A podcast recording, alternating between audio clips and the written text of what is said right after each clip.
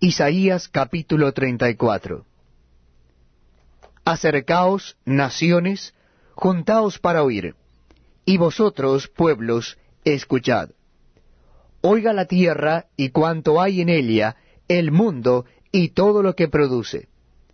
Porque Jehová está airado contra todas las naciones, e indignado contra todo el ejército de Elias.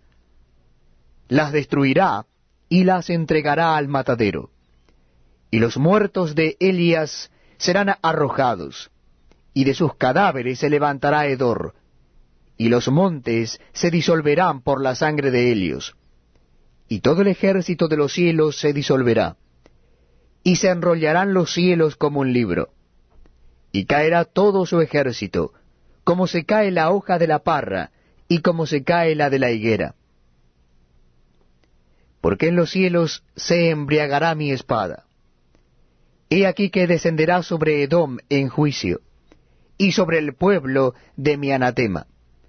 Llena está de sangre la espada de Jehová, engrasada está de grosura, de sangre de corderos y de machos cabríos, de grosura de riñones de carneros.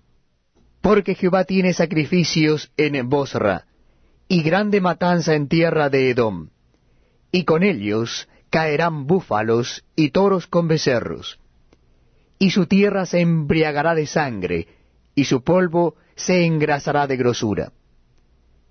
Porque es día de venganza de Jehová, año de retribuciones en el pleito de Sión, y sus arroyos se convertirán en brea, y su polvo en azufre, y su tierra en brea ardiente. No se apagará de noche ni de día, perpetuamente subirá su humo de generación en generación será asolada, nunca jamás pasará nadie por ella. Se adueñarán de ella el pelicano y el erizo, la lechuza y el cuervo morarán en ella, y se extenderá sobre ella cordel de destrucción y niveles de asolamiento.